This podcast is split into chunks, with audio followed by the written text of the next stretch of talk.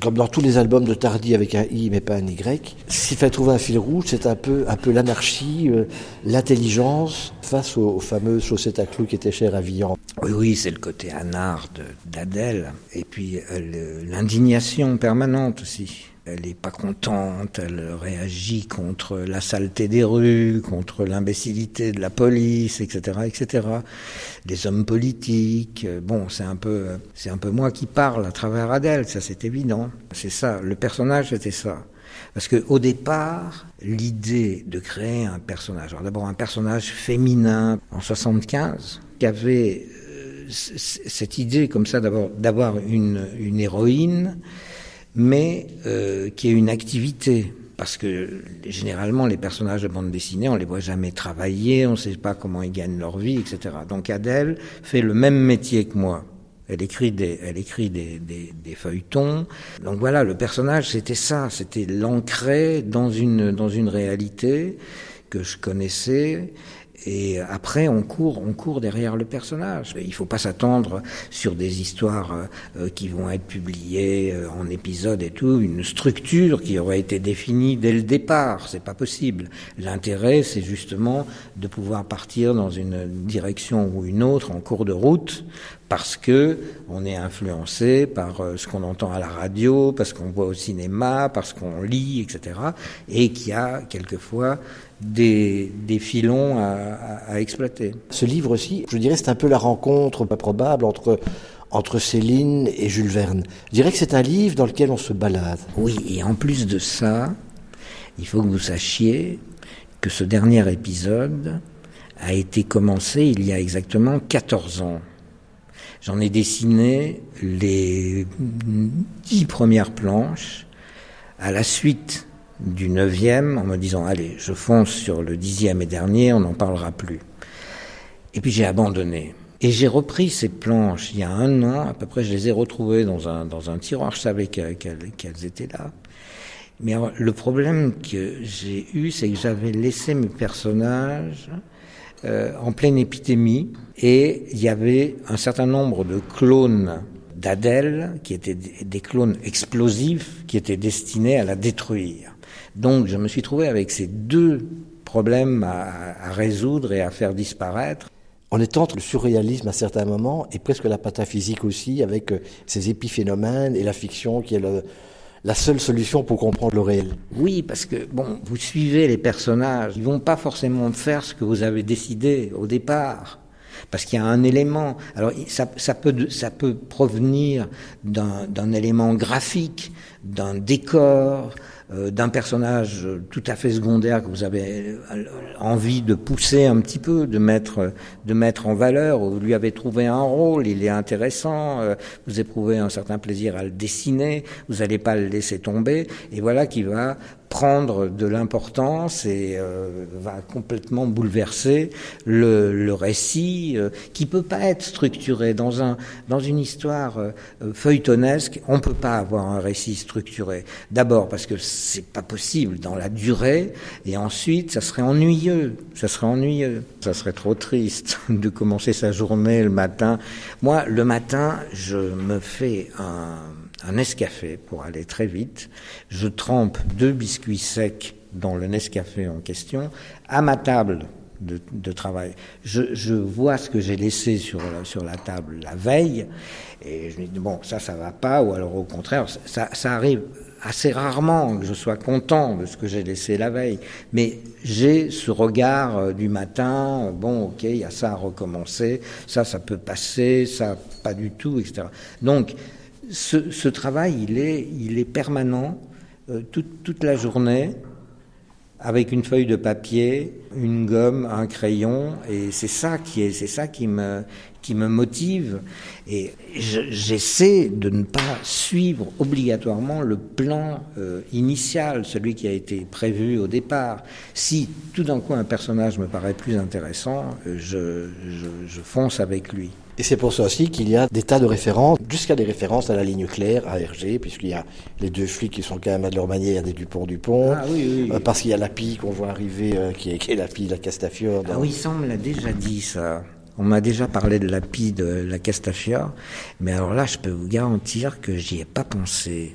Je me suis même compliqué la vie parce que j'ai cherché dans des bouquins sur les oiseaux, euh, les pies, savoir le, les, couleurs euh, des, des, des, plumes, etc. Si, c'était, si le noir était à l'extrémité, à l'intérieur. Et j'aurais dû ouvrir le Tintin dans lequel il y a cette pie. C'est dans, c'est dans les bijoux de la Castafiore. C'est un livre extrêmement écrit aussi, avec des phrases qui sont parfois des, des espèces d'aphorismes. La peur donne vie à un certain moment, euh, qu'un des personnages dit à la fin, et qui disent aussi, ben, l'éternité nous appartient. L'éternité appartient à tout ce qui est euh, artiste d'une certaine manière, surtout quand on dépasse la réalité. Ça, c'est vous qui le dites. C'est vous qui le dites. Ce livre est dédié à la chanteuse préférée de, de Tardy. Et vous y avez participé avec cette chanson, qui est sur un air connu et qui est retravaillée au niveau du texte. Qu'est-ce que ça vous a fait, vous qui avez été toujours une révoltée, une combattante, de, de faire un disque comme ça sur une époque qui est quand même une époque aussi de combat? Ben Évidemment, j'étais très touchée qu'il me demande d'intervenir. Euh, dans ce, dans ce récit parce que j'ai pas l'habitude, je suis très en retrait par rapport à, à ce qu'il fait. Euh, j'ai grand, un grand respect, une grande, je trouve qu'il y a cet espace de liberté euh, euh, qui fait que moi je découvre aussi comme n'importe quel lecteur ce qu'il a fait dans la journée ou dans les jours précédents. Il est très important, donc euh, je, je m'immisce pas du tout. Mais là, évidemment, euh, écrire un, bout de chanson euh, qui puisse accompagner ce, formidable congrès des momies à l'Académie française, c'était quand même très tentant. Et en même temps, c'était pour moi un peu une, une récréation, parce que j'écris, euh, je suis une chanteuse engagée, j'écris des textes engagés, euh, des textes de combat. Je considère que la chanson est une arme et je m'en sers autant que je peux. Et là, tout d'un coup, c'était complètement autre chose. C'était, euh, il y a une telle jubilation dans dans le fait que les momies se retrouvent finalement avec une espèce de respectabilité, invitées par les habits verts à se réunir euh, à l'académie. J'avais envie de, de, de, de, décrire ça musicalement. J'avais pas non plus envie d'écrire moi une musique parce que je trouvais que la chanson Ne pleure pas Jeannette portait magnifiquement euh, euh, le, texte Nous sommes les momies. Donc voilà, je me suis servi de, ce, de cette musique qui est, du domaine public, hein, puisque c'est une, elle, remonte au XIIe siècle. Euh, voilà, donc il n'y avait pas de problème, je risquais pas d'avoir des ayants droit qui me fassent un procès. Puis j'ai ajouté le refrain Immortel Adèle, évidemment, parce qu'il fallait bien faire rentrer aussi Adèle à l'académie par le même truchement.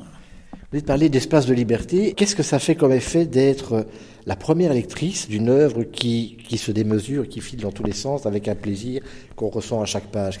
Euh, c'est un, émerveillement. En même temps, j'ai toujours quand même un regard critique. Par moments, je dis oui, mais là, pourquoi tu as dit ça comme ça? Ou bien, euh, ou bien, euh, ah, c'est marrant. Ou alors, il me dit, tu as pas compris l'image.